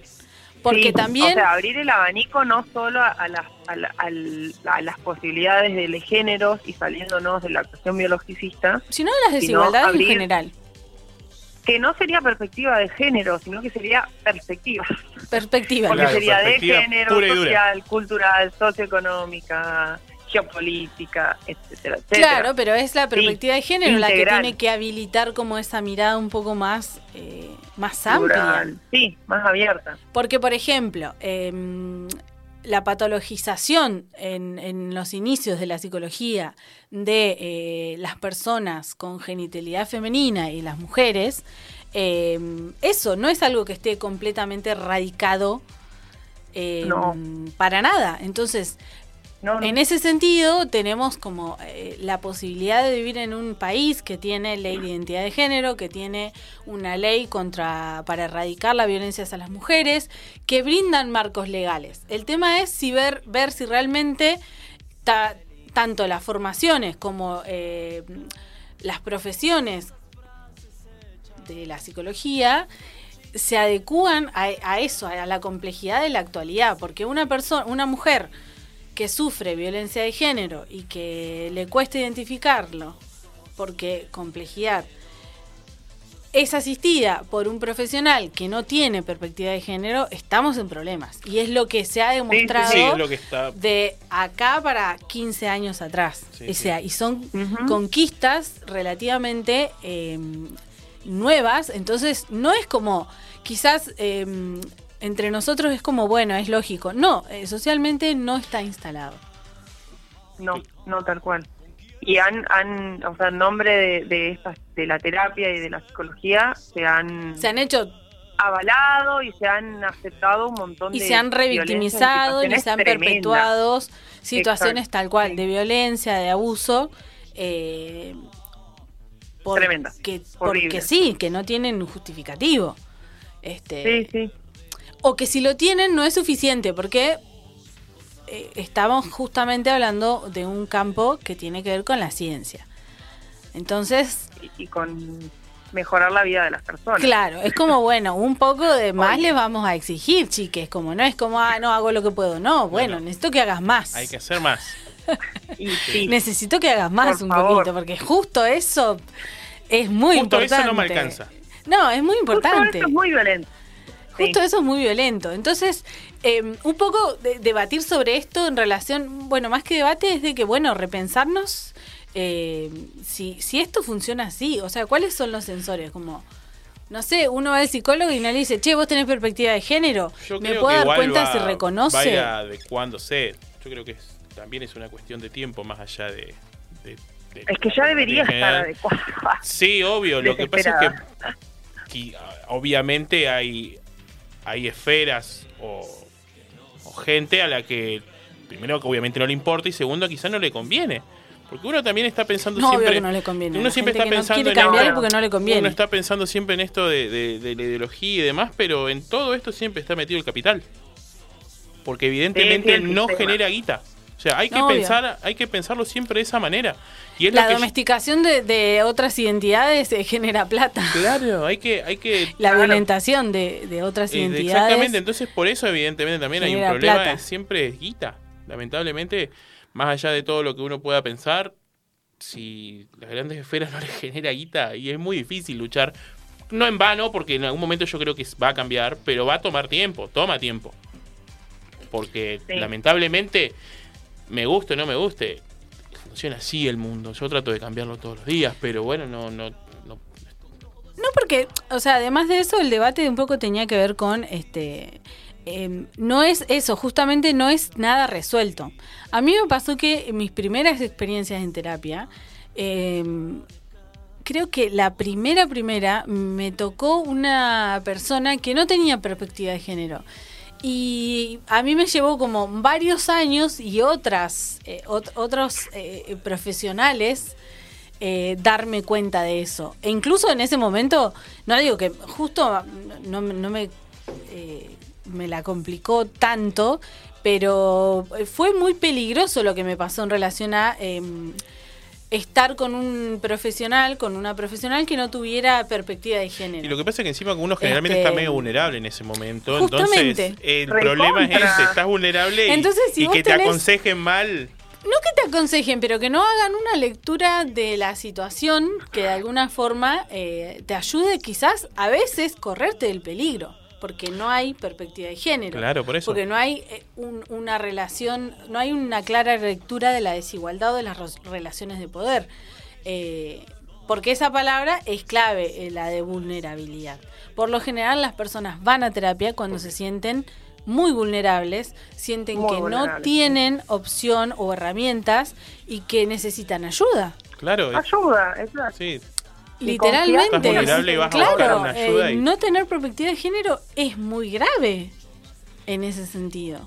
Es muy grave. Así que se me ponen las pilas. Así que- Psicólogos que nos escuchan, por favor. Bueno, pero qué difícil esto, porque si pensamos en, por ejemplo, eh, yo no sé si mucha gente, la escuela de Freud, ¿qué, qué, qué nuevas lecturas tendrá? Tipo como, no sé, vas a estudiar psicología y se relee a Freud con perspectiva de género.